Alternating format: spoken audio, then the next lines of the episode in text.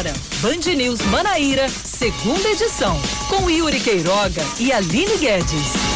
5 horas e 2 minutos aqui em João Pessoa, 5 e 2 na Paraíba. Boa tarde para você que está sintonizado na 103.3 FM eu sou Oscar Neto e junto com a Aline Guedes vamos trazer as principais informações locais daqui de João Pessoa no Band News Manaíra, segunda edição desta segunda-feira, dia 14 de dezembro de 2020. Boa tarde, Aline. Boa tarde, Oscar. Boa tarde aos ouvintes da Band News. Pois é, começando mais uma semana. Daqui até às seis da noite a gente traz as principais notícias do dia. Vamos embora.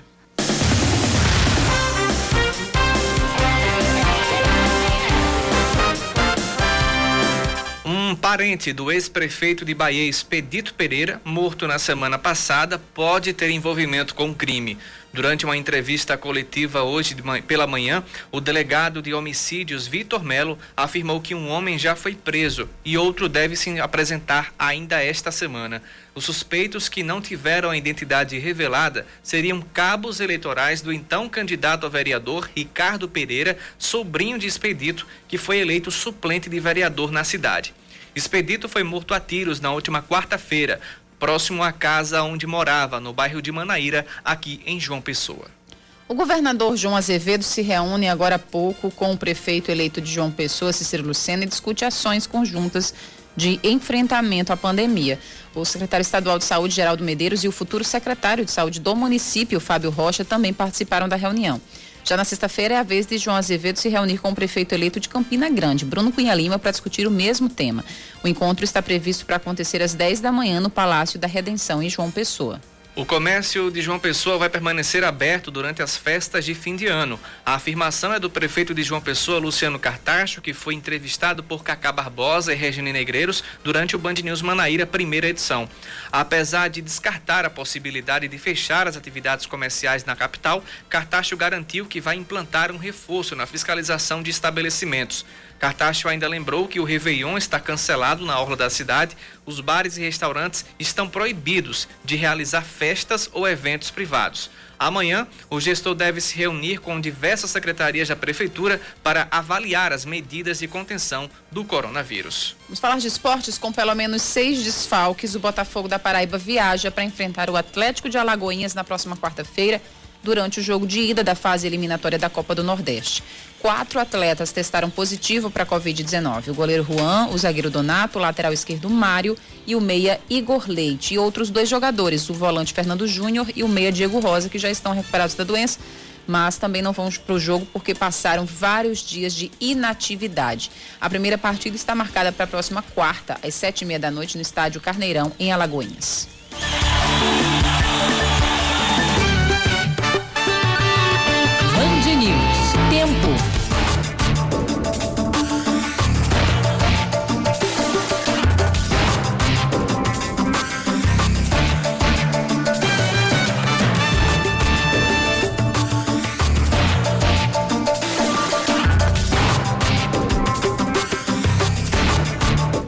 Poucas nuvens no céu aqui da capital paraibana nesse momento, 5 horas e 5 minutos. A previsão do tempo aqui em João Pessoa é sol com um aumento de nuvens ao longo do dia. À noite podem ocorrer pancadas de chuva, por isso que temos uma, uma concentração, mesmo que pequena, de nuvens aqui na capital paraibana. A temperatura mínima em João Pessoa chegou aos 23 graus durante a noite e a máxima atingiu os 31.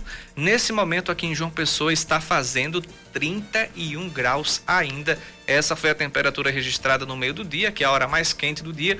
Mas agora 31 graus aqui em João Pessoa. Campina Grande, como é que está a situação? Nossa, muito quente. Em Campina Grande, a segunda-feira é, inicia bem nublada. Nesse, termo, nesse momento, os termômetros estão marcando 29 graus. A máxima, as máximas chegou aos 32 hoje em Campina.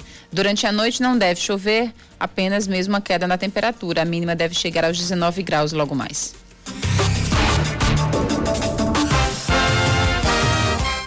Cinco horas e seis minutos, a gente dá prosseguimento ao jornal, mas antes eu peço a você ouvinte que se quiser participar, quiser mandar a sua mensagem, manda para o nosso WhatsApp 991 11 9207 991 11 9207. Esse é o WhatsApp da Band News FM Manaíra para você mandar a sua mensagem, para você mandar a sua participação é, durante a nossa programação. Se tiver alguma informação do trânsito, tiver tranquilo, se tiver um pouco carregado, tudo é informação. Manda pra gente. 991 11 9207. 5 horas e 7 minutos em João Pessoa. A gente fala agora sobre a coletiva é, que a Polícia Civil organizou hoje pela manhã para dar mais detalhes sobre o assassinato, sobre a investigação do assassinato do ex-prefeito de Bahia, Expedito Pereira. Segundo a Polícia, a Polícia Civil, até o momento, dos dois principais suspeitos da execução do, do ex-prefeito, um já está preso. Segundo o delegado titular do, da Delegacia de Homicídios, Vitor Melo, o outro envolvido, que foi procurado pela polícia, já informou que vai se entregar ainda nesta semana. O caso começou a ser solucionado após a moto utilizada do crime ter sido encontrada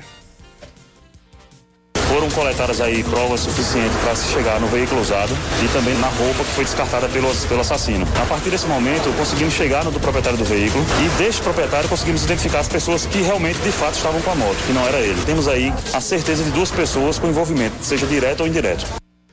Os suspeitos que não tiveram a identidade revelada seriam cabos eleitorais de Ricardo Pereira, que é sobrinho do expedito e foi eleito suplente de vereador em Bahia. Apesar disso, o delegado Vitor não descarta outras linhas de investigação. A gente pede à população que tenha muito cuidado. Vem sendo divulgadas imagens de pessoas, inclusive pessoas que nada têm a ver com a investigação. Isso, além de tudo, é crime, pode causar uma tragédia. É, e mundo afora você vê exemplos de tragédias que acontecem por fake news. Então, o que é para se acreditar é o que a polícia divulga. Sempre que tivemos que a equipe chegue a informações que possam ser repassadas, que não atrapalhem a investigação, vai ser marcada uma coletiva, vai ser marcada um, uma, uma conversa com a imprensa, vai ser repassado. O sobrinho e advogado da família da vítima, Carlos Pereira, elogiou as investigações e lamentou que parentes possam estar ligados ao assassinato de Expedito. A gente não quer acreditar isso de jeito nenhum. Porque como advogado há 26 anos, eu tenho que tratar esse caso de forma racional. É pedir a Deus que o caminho que está sendo trilhado aqui chegue a determinada pessoa que não seja essa que está sendo especulada. Porque é uma pessoa que é querida da família, tinha um carinho enorme, inclusive por Expedito. Expedito tratava ele como filho. Eu, particularmente, os rapazes que foram envolvidos, e onde eu sei, também não é do meu conhecimento, não conhecia. Então eu não posso dizer. Eu espero que seja uma cortina de fumaça que está sendo jogada para tentar incriminar uma pessoa que é inocente, uma pessoa que é do nosso ciclo de amizade e ciclo familiar. Expedito tinha 72 anos, era médico e foi por quatro vezes prefeito de Bahia. O último mandato terminou em 2016. Na última quarta-feira, ele caminhava em uma calçada no bairro de Manaíra, quando foi surpreendido por um criminoso que estava de camisa social em uma moto. O homem atirou duas vezes. O político foi baleado no peito e no braço. Expedito não resistiu aos ferimentos e morreu ainda no local.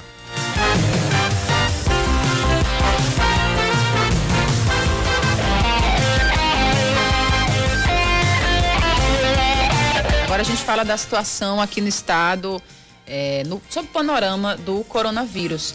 O Sertão está com a pior situação. Doze municípios da região estão com a bandeira vermelha, que é a de maior risco de contaminação pelo coronavírus.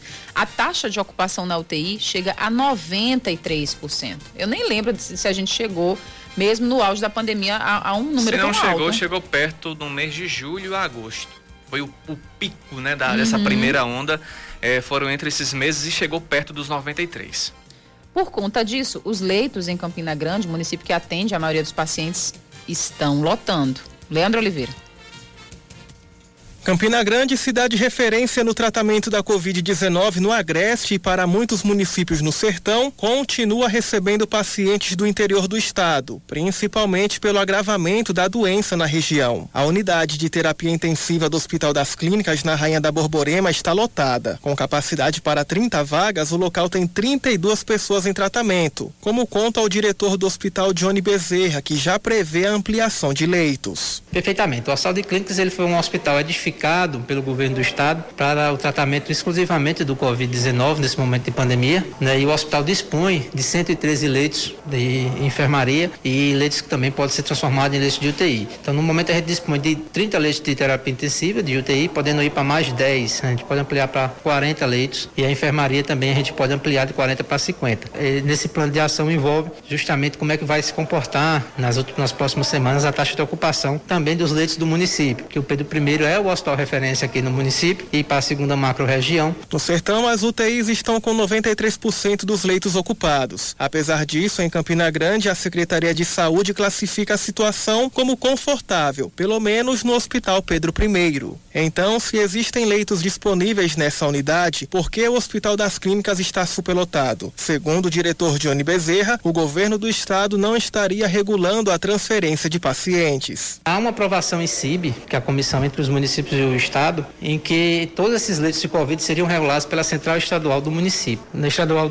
é, do estado. E os leitos de Campina Grande são regulados pela central do município. Então a central estadual ela regula todos os leitos do estado, exceto os leitos de Campina Grande. Então a gente não consegue direcionar um paciente do sertão, tipo Cajazeiras, para o Pedro I. Então acaba que essa demanda vem toda para o hospital de clínicas e o objetivo desse hospital é justamente dar suporte a todo o interior para que não haja colapso da rede. Já o secretário de Saúde da Rainha da Borborema, Felipe Reul, afirmou que não recebeu nenhum pedido de regulação e se colocou à disposição para ajudar. Olha, essa regulação funciona de forma integrada, não teve, não houve nenhum pedido de internação, de regulação para o Hospital Pedro I por parte do Estado da Paraíba. Inclusive, na, na primeira fase da doença, a gente recebeu pacientes de Piancó, de Patos, vez ou outra surge algum pedido de paciente de regulação direto para o complexo municipal Pedro I e o Pedro I, sem qualquer problema, recebe sim esse, esse paciente para tratar e curá-lo da Covid-19. Além desse impasse da falta de vagas nas UTIs, o problema é agravado pela aglomeração. Neste fim de semana, um show com a apresentação de quatro artistas reuniu uma multidão no município de São Bento. O evento foi realizado em um estádio de futebol da cidade. Nas imagens da festa gravadas e divulgadas pelo cantor Henri Freitas, é possível ver pessoas sem máscaras. O artista é o mesmo que fez um show improvisado, não cumprindo as medidas preventivas ao coronavírus no início de novembro, em uma praia de João Pessoa.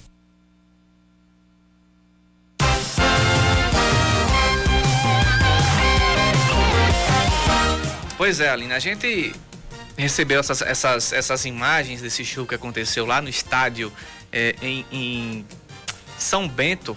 São imagens pesadíssimas. Um estádio que foi cedido pela prefeitura para a realização dessa festa e os, os artistas que tocaram lá foram quatro artistas, entre eles o Henri Freitas e o, e o Raí da banda Saia Rodada, mediram esforços para filmar e mostrar realmente como estava sendo preparado, como o setor de eventos está realmente preparado para a pandemia. Porque o que a gente escutou aqui desde o início da flexibilização dos, dos setores, e quando se tratava de eventos, o pessoal é, comentava aqui, não, olhe, o, o setor de eventos é aquele que está mais preparado para voltar, a gente tem protocolos sanitários, distanciamento de mesa, máscara para todo mundo, luva, aferição de temperatura, que até se você tiver com febre não indica que se você está com coronavírus ou não, enfim. Mas foram protocolos que foram iniciados. Mas o que a gente viu desde, de, nem, nem ontem, nem sábado em São Bento, mas desde as festinhas aí que fizeram das campanhas eleitorais, é um total descaso do, do, do, pessoal que faz parte do setor de eventos. Não vou dizer que são todos, nem vou dizer que são as associações. Mas o pessoal que tanto pediu para voltar, estão voltando nessa responsabilidade imensa desse jeito. Será que é assim? O comércio até que se comportou nos come no começo dos dias, é, aferindo a temperatura no começo, álcool em gel a funcionáriazinha ou funcionário aplicando diretamente na mão do cliente. Hoje a gente entra em supermercados, em lojas, tá lá o, o álcool você bota se quiser. Se quiser. Se quiser, a temperatura não é mais aferida e pronto. Ó, acabou-se. É entregar para Jesus agora para essa situação. É verdade. É, é, é, é muito triste, assim, como as pessoas estão estão brincando com com a, a, certeza que a gente tem que, é, que o vírus permanece circulando e que uhum. não, não, não estamos no fim da pandemia, né? De forma alguma. O número de casos não retrocedeu, não, não, não diminuiu, na verdade. Uhum. E ainda sobre esse assunto, ontem nas redes sociais, o governador João Azevedo disse que o plano de vacinação está pronto. Mas ele alerta que ainda não existe uma vacina para ser aplicada. Atualmente, o governo aguarda o Plano Nacional do Ministério da Saúde que é impressionante como é que a gente passou o ano todo, né, uhum. vi, falando, vivendo, noticiando é, a, essa pandemia e, as o, vacinas, e, e as a corrida vacinas, das vacinas. Isso, e o Ministério da Saúde não tem um plano a respeito. Isso era já para estar tá pronto há muito tempo, mas enfim. o governo estadual, assim como outros governos estaduais, está uhum. aguardando o Plano Nacional do Ministério da Saúde, mas já mantém as negociações com o governo de São Paulo para a compra da vacina chinesa. O nosso plano de vacinação para os paraibanos e paraibanas está pronto e vamos iniciá-lo tão logo chegue as primeiras doses previstas para o início do novo ano. Nos últimos dias aceleramos o trabalho. Inclusive, estamos em contato com o Instituto Butantan em São Paulo para assegurar, se necessário, a compra de vacinas. Também mantemos o diálogo com o Ministério da Saúde cobrando um plano de vacinação nacional justo para todos os estados. João também fez um alerta para que a população evite aglomerações no fim de ano. O pedido foi para que se evite, inclusive, os encontros familiares que envolvam pessoas com as quais não se convive diariamente. Evite fazer confraternizações, faça celebrações virtuais, reúna apenas as pessoas com quem você já convive, leve a sério as orientações médicas para evitar o contágio use sempre máscaras e não esqueça da higienização constante das mãos, seja com água e sabão ou com álcool gel. De acordo com o último boletim divulgado pela Secretaria de Saúde Estadual, o estado já registra 153.649 infectados pela Covid-19. Destes, 120.269 já estão curados e 3.439 morreram. A gente pretendia, inclusive, trazer aqui, durante esse primeiro jornal, a nossa repórter Michele Souza, que está lá né, no Palácio da Redenção. Exatamente. Onde está acontecendo é, essa reunião com o Cícero Lucena, que é prefeito eleito de João Pessoa. Ele, junto com o governador João Azevedo, está debatendo a situação da Covid, o que é que pode ser feito, né? Uhum. Como é que as gestões podem se unir, a municipal e estadual, para ações conjuntas de enfrentamento da pandemia. A gente pretendia trazer, mas o encontro está atrasado, eles ainda não é, saíram para prestar uma coletiva, assim como estava programado, né, assim, quando, com, assim que terminar a, a, a, reunião, eles vão conceder uma entrevista coletiva, uma entrevista direcionada à imprensa para trazer esses pontos que foram discutidos e o que deve, é, deve ser modificado, o que deve ser sugerido por ambas as gestões aqui em João Pessoa. A gente sabe também que amanhã o prefeito Luciano Cartacho também vai se reunir com setores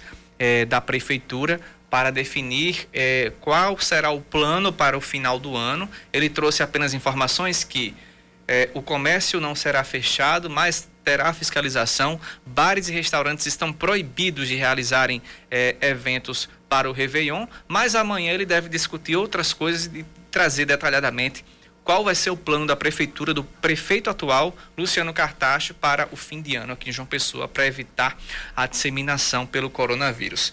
São 5 e 19 Já já a gente volta com mais informações.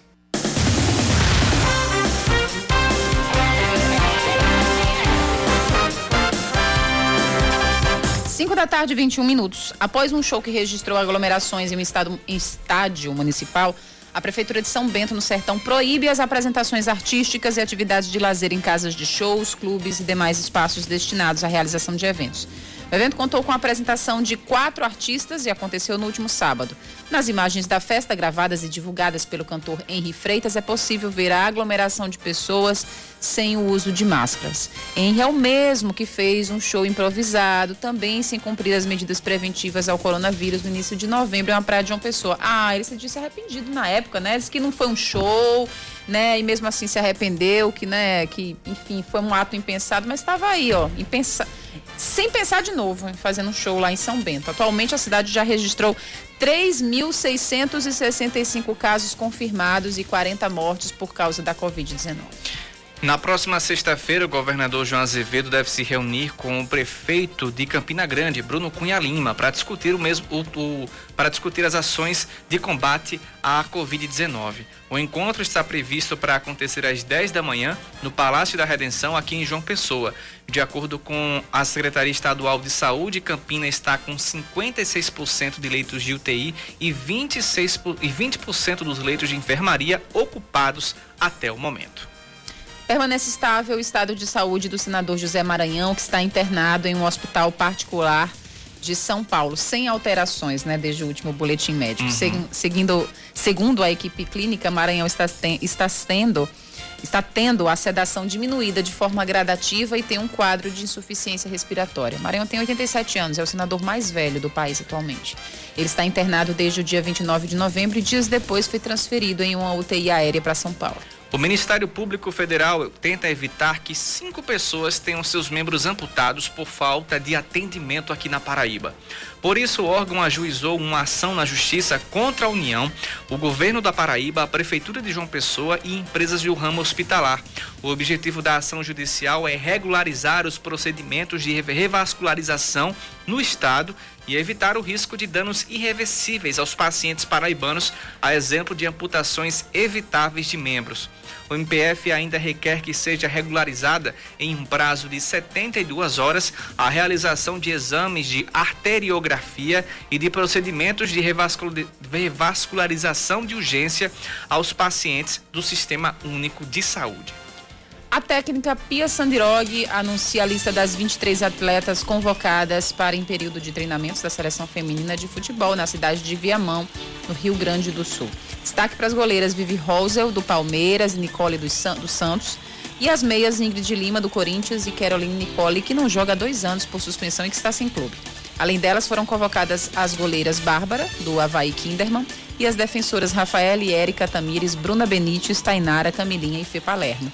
No meio, a técnica chamou Júlia Bianchi, Duda, Caroline, Andressinha, Marta e Duda. As atacantes convocadas foram Adriana, Debinha, Bia Zanerato, Milene e Chu. A concentração será realizada entre os dias 5 de janeiro a 20 de janeiro do ano que vem, em período que não corresponde à data FIFA.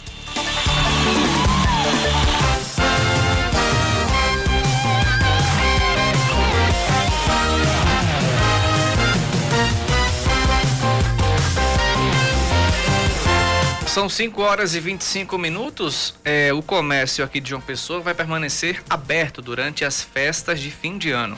A declaração foi dada pelo prefeito Luciano Cartacho em entrevista aqui à rádio Band News FM Manaíra. Quem traz um repeteco dessa entrevista é o repórter Leandro Oliveira. Apesar de descartar a possibilidade de fechar as atividades comerciais na capital, o prefeito de João Pessoa, Luciano Cartacho, garante implantar um reforço na fiscalização de estabelecimentos durante as festas de fim de ano. A afirmação foi concedida nesta segunda-feira em entrevista à Rádio Band News FM Manaíra. Além disso, o gestor realiza reunião nesta terça-feira para avaliar as medidas de contenção do coronavírus. Na terça-feira, fazendo uma leitura dos números, dos dados de praxe, né, no sentido de que a gente possa, conjunto com outras instituições, fazer esse acompanhamento passo a passo, fazer essa orientação, tomar as medidas necessárias, mas fechar o comércio às vésperas do Natal não está nos nossos planos. Cartacho relembrou que o Réveillon está cancelado na orla da cidade e, segundo o político, bares e restaurantes estão proibidos de realizar festas ou eventos privados. Uma coisa é funcionar o restaurante nos padrões, nos limites que estão estabelecidos hoje. Outra coisa é começar a vender um pacote para transformar um restaurante numa casa de eventos. Isso não vai ser permitido. Então a gente está dialogando, inclusive, com esse setor. A gente vai conversar sobre essa programação específica de final de ano. A prefeitura está trabalhando também para orientar as pessoas a não irem para a praia, para o mar, porque nós não vamos colocar espaços para tendas nesse sentido. Depois de oito anos à frente da administração da cidade, o gestor está definindo o futuro político. Para Cartacho, existe a possibilidade de disputar em 2022 o cargo de governador do estado, mas ele ainda pode optar por uma vaga no Senado ou na Câmara Federal. A eleição é daqui a dois anos, a minha disposição é de participar desse processo, não tenha dúvida disso, e disputar o governo do estado é uma situação que pode acontecer e sendo construído um cenário, sendo construído uma aliança, sendo construído um debate e, acima de tudo, um programa de governo para o futuro da Paraíba. Mas essa não é, vamos dizer, a prioridade, é uma possibilidade. Luciano Cartacho é presidente estadual do Partido Verde. O chefe do executivo da cidade afirmou que a base ideológica dele vai permanecer no centro-esquerda, onde pretende fazer alianças, mas buscando a autonomia da legenda.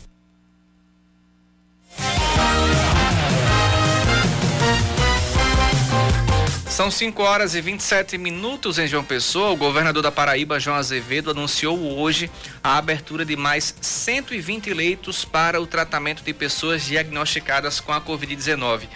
Ele ainda ressaltou que o governo do estado está adquirindo mais de 3 milhões de seringas para vacinação contra o coronavírus. Esse anúncio foi feito durante o programa Fala Governador, que é transmitido em cadeia estadual pela Rádio Tabajara e também pelas redes sociais do governo.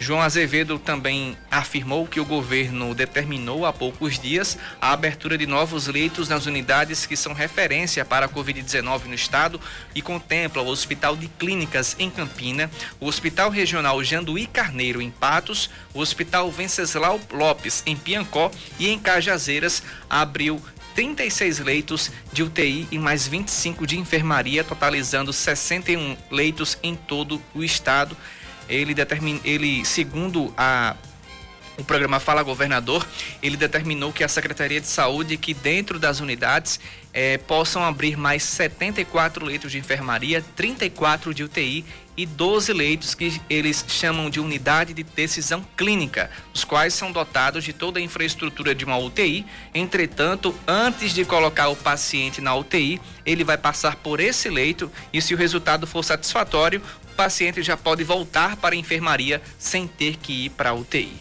Ele conclui que até o dia 31 de dezembro o governo do estado vai abrir esses, esses 120 leitos, o que vai totalizar só em dezembro a disponibilização de 99 leitos de enfermaria, 12 leitos de, de unidade de decisão e 70 novos leitos de UTI.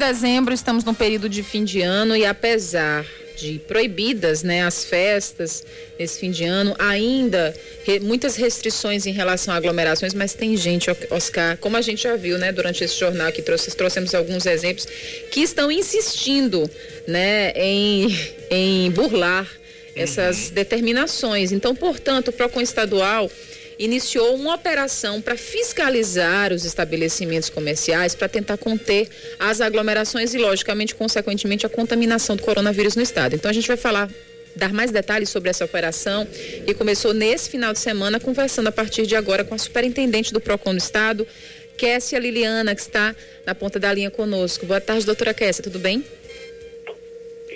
Boa tarde, Aline, boa tarde, Oscar, e a todos os ouvintes da Band News FM. Prazer aqui retornado e dizer que realmente, Aline, o PROCON iniciou a operação Festa Segura. Por quê?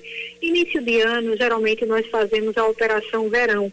No entanto, estamos vivendo um ano atípico, um ano que tem que se evitar aglomerações. Então, antecipamos, demos essa nomenclatura, porque muitas pessoas já se encontram de férias, que vão buscar bares, restaurantes, principalmente no final de seguro, para, é, de uma certa forma, para o seu lazer.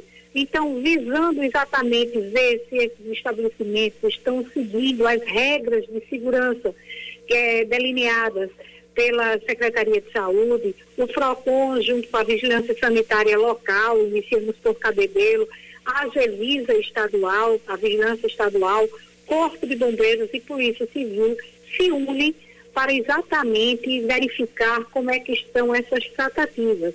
E aí, durante o final de semana, sábado e domingo, nós visitamos 11 estabelecimentos, desses houveram alguns autos de infração, é, constatações, inclusive interdição. Lembro a todos os consumidores que nos ajudem, porque nós precisamos salvar vidas. Se possível, não saia de casa se sair, use os protocolos de segurança, a exemplo da utilização de máscaras. E aí, Aline, com tristeza, nós ainda encontramos consumidores e fornecedores sem a utilização desse instrumento tão importante para a atualidade. Né? A verificação do, da, do distanciamento entre as pessoas, a verificação do uso do álcool em gel. Eu acredito que ninguém queira perder um ente querido, um irmão, um filho, um pai, uma mãe, e todos os dias chega ao nosso conhecimento ah, que várias vidas estão sendo perdidas exatamente porque esse vírus ele não escolhe idade, sexo ou religião, nada. Então, é uma, é, uma, é uma situação que todos nós precisamos nos precaver. E o governo do Estado, através dos seus órgãos, ele se coloca na disposição, sempre visando a proteção à saúde, à vida e à segurança dos consumidores. Kessia, como é que a população ela pode ajudar nessa operação, fazendo sua reclamação, fazendo sua denúncia? Olha, é, Aline, a população ela tem fundamental importância. Até porque ela verificando alguma irregularidade, por exemplo, um bar lotado, é, algum estabelecimento lotado, manda um WhatsApp para a gente, 98618 8330, ou mesmo é, liga para o nosso 151, né? Ou mesmo no nosso direct no Instagram, pro, arroba ProComPB, ou no nosso site, procon.pb.gov.br. E o consumidor ele vai poder amealhar as provas, tirar fotos, vídeos, para nos auxiliar, ajudá-los a, caso necessário saia, fazê-lo com segurança. Então, o consumidor, eu sempre digo que é, são os braços do PROCON. É, nós, consumidores, que estamos na relação do consumo, devemos trabalhar e exigir eficiência, qualidade. E os órgãos de proteção e defesa do consumidor, exemplo do PROCON estadual, PROCONs municipais, vigilâncias sanitárias, Ministério Público, eles sempre se colocam ao lado da população para que nós possamos, unidos, é, traçarmos uma política mais justa.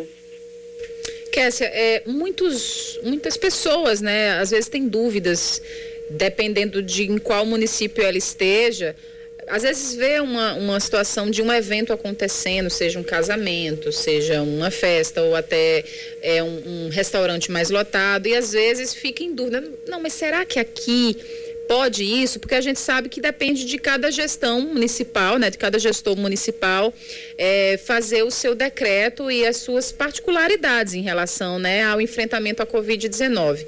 Mesmo assim, em caso de dúvida, é melhor entrar em contato com o PROCON, tendo né, essa possibilidade de fazer alguma denúncia? Com certeza, Aline. Agora, a regra que é para todos, inclusive a, a Secretaria de Saúde, através da vigilância, sanitária, ela deu fez um regramento de como deveriam ser as festas de final de ano. Isso é geral para todos. Que as pessoas evitem se aglomerar, que busquem fazer as confraternizações, aquelas pessoas que têm um convívio familiar, que se forem fazer em relação ao final de ano, a, a, as instituições que geralmente juntam todos os funcionários, que evitem, dê prevalência para, para aquelas confraternizações setoriais e principalmente, em caso de dúvidas, algumas legislações são mais restritivas do que outras. É, por exemplo, o município é sobre ele recai o, o, o dizer como é que vai agir naquele município. Mas lembro que o bem maior que nós temos é a vida. E caso o Ministério Público, por exemplo, nós tivemos aqui em Cabedelo que estava liberado é, é, final de ano, festas de final de ano. Então, o Ministério Público, ele entra e ele solicita e dentro do prazo de 24 horas, ele diz como deve ser esse regramento. Cada um de nós temos o nosso direito de ir, mas é necessário que cada um entenda que eu posso estar contaminando uma outra pessoa e eu não ter, ser assintomática. Então, é um momento de cada um trazer para si a reflexão. Eu quero perder um ente querido, eu estou me arriscando em vão. Então, cada um é que tem que ter essa responsabilidade de o mundo não vai acabar se a gente não, esse ano não romper ano com uma grande festa. Mas com certeza, com responsabilidade, aí é um conclame que o PROCON do Estado faz a todos os consumidores, para que a gente tenha responsabilidade no momento de consumir. Muitas vezes, muitas pessoas eh, se colocam na vulnerabilidade de ir às ruas comprar presentes. É melhor você evitar buscar compras online do que você ir para as ruas e você poder se contaminar. Mas existem aqueles casos que as pessoas precisam realmente sair. Então, que façam com segurança. Usem a máscara, utilizem é, a lavagem de, de, mãos e, quando não possível, o álcool gel. né? Ou o álcool mesmo 70. Para quê? Para que elas possam se proteger. Mantenham o distanciamento. Verifique aquelas lojas que nos respeitam. Afinal, nós estamos falando do nosso maior bem, que é a nossa vida. Kessia, só antes da gente concluir, a gente tem recebido muitas denúncias de ouvintes nossos, enfim, de pessoas que nos falam em relação aos shoppings da cidade. É, o comércio foi autorizado, por exemplo, pelo gestor municipal, Luciano Cartacho, de abrir todos os fins de semana, nesse final de ano, de funcionar em horário normal e até estendido quando estiver mais próximo, em Campina Grande também, mas assim, a gente vê muita aglomeração em shopping centers, o que talvez fosse esperado por causa da demanda do, do do fim de ano. Em relação a esse tipo de aglomeração em estabelecimentos comerciais, em shopping centers, o PROCON também pode ser acionado e pode intervir numa situação como essa ou não? Com certeza, Aline. O PROCON veja a abrangência do raio que nós temos. Nós temos shoppings, nós temos bares e restaurantes finais de semana, nós temos academias, nós temos vários locais que pode haver a contaminação. E nesse sentido a gente faz, é aquela história, às vezes nós temos a sensação de enxugar gelo. Daí a necessidade e o agradecimento desde já à imprensa, que através de vocês nós levamos informação para que o consumidor ele se acautele. Nós, consumidores, é que podemos combater ou termos as devidas cautelas. O PROCON ele continua nas ruas, ele continua nos shoppings, ele continua nas lojas, ele continua em todos os locais que for chamado, além daquelas nossas, além da nossa rotina, aquelas de denúncias e aquelas de época. Por exemplo, esse tipo de fiscalização que fizemos no final de semana é de época. Essa época é necessária que nós voltemos o nosso olhar. E essa fiscalização de shopping é de rotina. Então, diariamente a gente tem ido, mas quando a gente vai para o segmento, automaticamente outro fica um pouco descoberto. E nós fazemos de tudo um pouco. Então, o consumidor, se ele verificar que aquela loja tem um volume grande de gente, é, mais de ter 30% da capacidade, ele deve filmar, ele deve mandar para para o PROCON, na nosso procon.pb.gov.br, através do portal da cidadania, o consumidor pode fazer sua denúncia, juntar vídeos, é, comprovantes para que o PROCON possa é, tomar as medidas cabíveis. Infelizmente, a gente não tem condição de estar em todos os locais ao mesmo tempo, mas cada um consumidor, cada um de nós, nós somos fiscais e nós podemos auxiliar uns aos outros. Kessia, a gente agradece como sempre a sua gentileza de nos atender e conversar com os nossos ouvintes a respeito das operações do PROCON, os trabalhos que vocês fazem sempre nessa luta incessante aí pelos direitos do consumidor. A gente conversou com a superintendente do PROCON do Estado, Kessia Liliana. Kessia, muito obrigada mais uma vez. Eu que agradeço a Aline, a você, a Oscar e todos os ouvintes da Band News FM. Prazer aqui e desejar a todos os consumidores felicidades um final de ano, ano extremamente proveitoso, mas consumam com responsabilidade. Essa é a nossa meta. Obrigado, Kessia. São 5 horas e 41 minutos. Já já a gente volta com mais informações.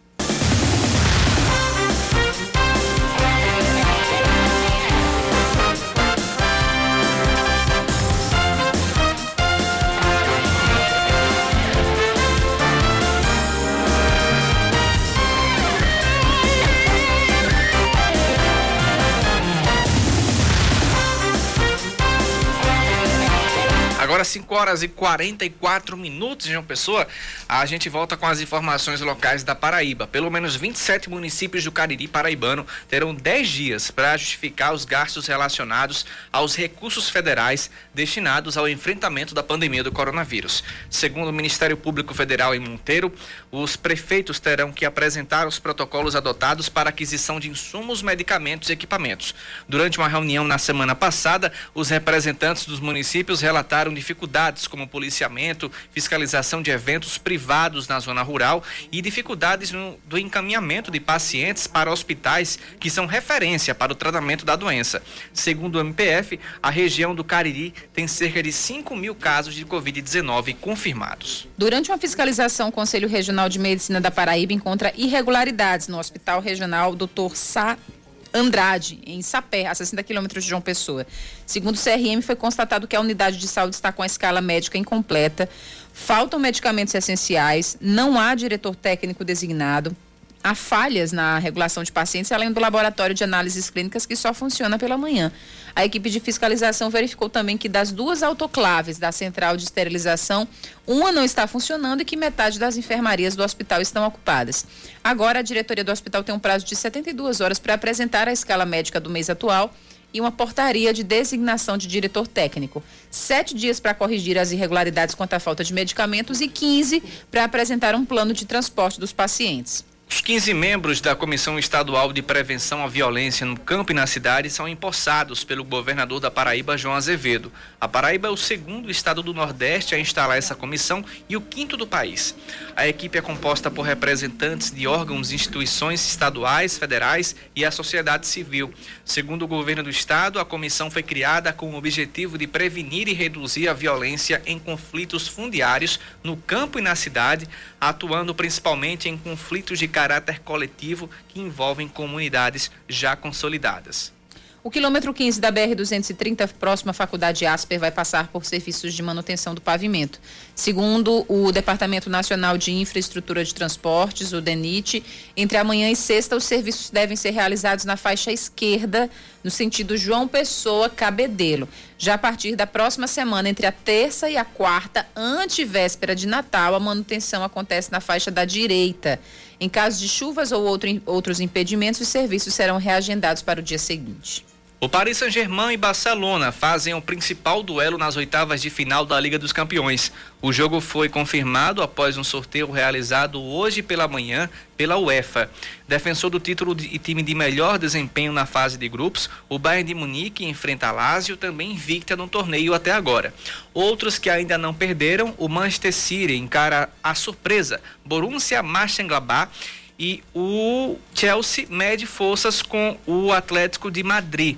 Nos demais confrontos, a Atalanta enfrenta o Real Madrid, o Leipzig joga contra o Liverpool e o Sevilha recebe o Borussia Dortmund. E a equipe do Porto decide uma das vagas para as quartas de final contra a Juventus.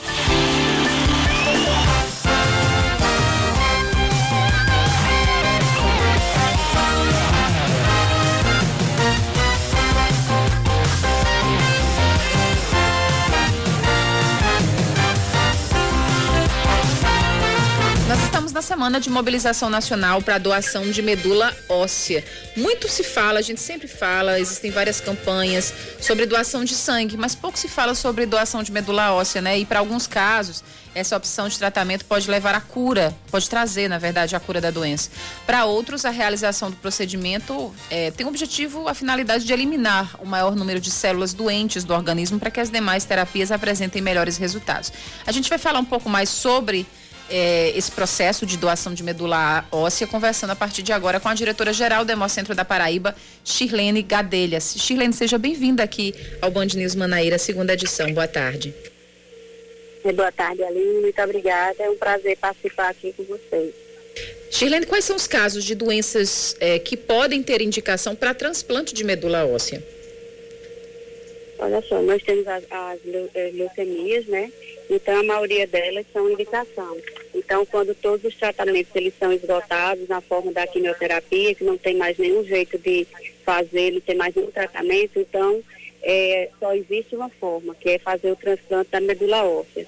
Então, é, a gente tem um grande número que hoje foi cadastrado aqui, diante dessa pandemia toda, a gente teve uma redução muito grande nesse ano de 2020, que no ano passado nós tivemos 7.539 é, pessoas que cadastraram para ser doadores de medula óssea e até agora, em dezembro, que a gente ainda não finalizou, a gente está com o número de 5.245. Esse número é pouco ainda, mas precisamos é, até o final do ano aumentar esse número para que possamos é, poder dar a vida a outras pessoas, porque não existe outra forma da pessoa, depois de todos os tratamentos de quimioterapia e radioterapia que é feito, e faz dessa forma, essa forma linda, maravilhosa de você ser solidário e fazer esse transplante de medula óssea.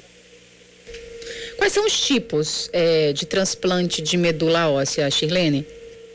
amiloide, né? A leucemia é a tem vários outros tipos de leucemia, que agora no momento eu não estou lembrando, certo? Mas nós temos vários tipos de leucemia. Não, eu perguntei em relação aos tipos de transplante de medula óssea, né? Tem, tem... um tipo de transplante. Não, nós temos dois, dois tipos, né, que pode ser feito. É através da...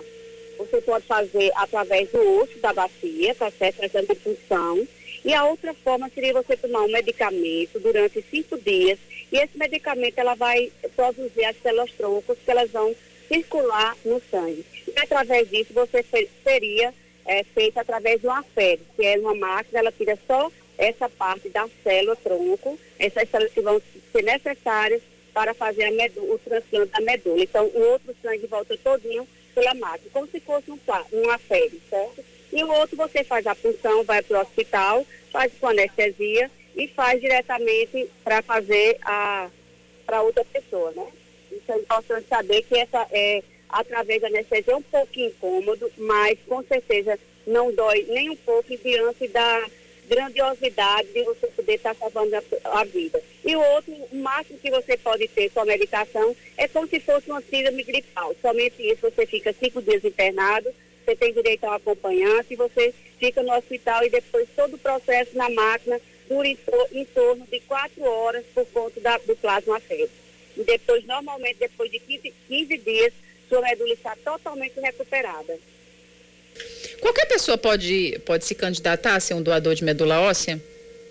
Pronto, se você estiver bem de saúde, se você não tiver nenhum problema oncológico, se você tiver entre 18 a 54 anos, 11 meses e 29 dias, aí você pode ser esse provável doador de medula óssea. Então, no primeiro momento, você faz uma coleta da amostra de sangue, ela vai para o laboratório e, se for compatível no redome, vai fazer uma segunda amostra, que essa a, a amostra que vai ser a sorológica, para saber se você pode ser esse provável doador. Caso tudo positivo, você já vai diretamente para a terceira fase, que é a outra amostra, e já faz o redome, já entra em contato com você e o local onde você irá fazer o transplante.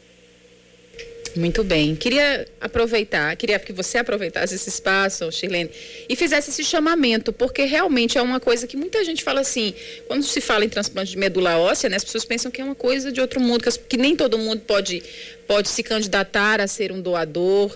Então, explica um pouco como é esse procedimento. As pessoas devem procurar o Hemocentro, fazer o seu cadastro e fazer esse chamamento para as pessoas ajudarem tantas outras, né, que precisam. Pois é, Aline, eu digo sempre lá, lá no Hemocentro, na minha fala, que você pode ser esse bilhete premiado na vida de alguém, que você pode ser é, a pessoa, pode, e aquela pessoa que está ali, ela pode tirar na loteria. É um prêmio do tamanho do mundo, que só tem, sabe o valor de quem está precisando, porque quando a leucemia ataca você, é como se fosse uma bomba relógio. Ela vai matando tudo dentro do seu organismo e não existe outra forma a não ser essa grandiosidade, você ser esse bilhete premiado na vida de alguém e que não dói nada. Você só vai fazer o seu cadastro. Você tem a idade entre 18 a 54 anos, 11 meses, 29 dias. Se estiver bem de saúde, comparece ao nosso centro para fazer o seu cadastro. Você pode até não ser chamado imediatamente, mas com o passar do tempo, você pode ser com seis meses, você pode ser com um ano. Então, eu quero deixar aqui bem claro que nesse ano de aqui de 2019 ou 2020 nós tivemos, nós tivemos é, a nível nacional 22 doadores compatíveis aqui na Paraíba e nove a, nove a nível internacional. Precisamos sim aumentar esse número. Então, eu convido você que esteja aqui, que está nos escutando, que pode passar em qualquer moceto. Nós temos hemonúcleo aqui na Paraíba é, Casazeira, Patos, Guarabira, Catolé do Rocha, Monteiro, Picuí, você pode fazer o seu cadastro em Campina Grande. Você pode fazer o seu cadastro lá e tudo vai para o redondo. Então é importante demais dar essa vida, esse bilhete premiado na vida de alguém. Vamos ser solidários. Nós estamos aqui no dezembro, esse mês lindo e maravilhoso, que já antecede o Natal, e a gente faz esse chamamento. Venha você também doar vida. Shirlene Gadelha, diretora-geral do Hemocentro da Paraíba, muitíssimo obrigada, Shirlene. Parabéns pelo seu trabalho, sua luta né, em, em prol de tanta gente que precisa, tanto de sangue quanto de medula óssea. Grande abraço, viu? Tá, minha querida, muito obrigada, Aline. Estamos sempre à disposição, tá? Muito obrigada. Agora 5h54. Seu caminho.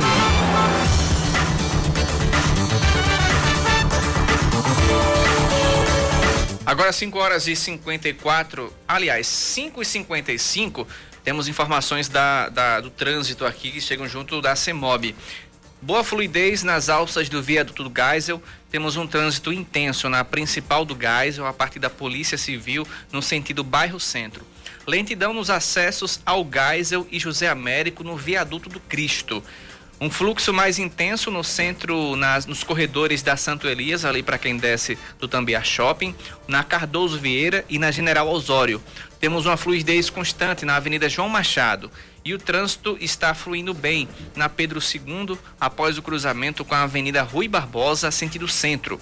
Maior acúmulo de veículos nos semáforos da Avenida Epitácio Pessoa, a partir do cruzamento com a Avenida Maranhão, no sentido bairro. E uma fluidez constante na Avenida é, na Avenida João Machado. Maior retenção no retão de Manaíra, a partir do semáforo do Manaíra Shopping. E também temos um bom fluxo no acesso ao altiplano pela, pela Beira Rio. Nosso ouvinte Fred, lá dos bancários, ele traz a informação aqui que o trânsito tá feio, não tá nem intenso nem, nem, nem pesado, está feio. Nossa. O trânsito lá nos bancários, em ambos os sentidos. Obrigado, viu, Fred, pela sua participação.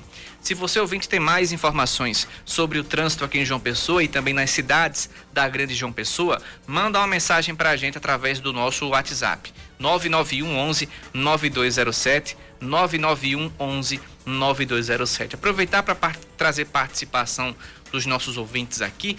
Nosso ouvinte Pablo, é, ele, a gente estava trazendo uma entrevista aqui com a Kessia Liliana, lá do Procon. Ele disse que em uma loja de roupas lá no Tambiá Shopping, os caixas ficam o tempo todo retirando e mexendo a máscara. É o que a gente disse. No começo o comportamento estava até bom, né? Os clientes comportando, se comportando bem, os funcionários do, do, das lojas do mesmo jeito, mas agora que a pandemia deu uma relaxada, deu aquela flexibilizada, tá todo mundo faz, é, é, fazendo ações aí que a gente não imaginava. Isso. Mexer a, a máscara, a partir do momento que você tira a vedação da máscara do rosto, do rosto já é um, um, um risco que você traz para a pessoa que está do seu lado, para a pessoa que está no mesmo ambiente que você. Obrigado, Pablo, pela sua participação. Temos participação aqui dos nossos ouvintes.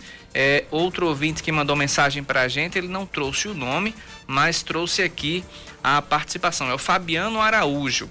Ele diz o seguinte: ele disse que está tendo uma festa de formatura do ABC em um colégio no Miramar é, ele é motorista de, de, de, Uber, de aplicativo, e ele pegou uma senhora lá que foi para teve que ir para a festa, que estava revoltada com a situação. Ora, as festas estão liberadas ou não, né? Que protocolo é esse? Que ninguém sabe. Obrigado, viu? O, viu é, não, Fábio não. Fabiano Araújo, pela sua participação e pela sua mensagem.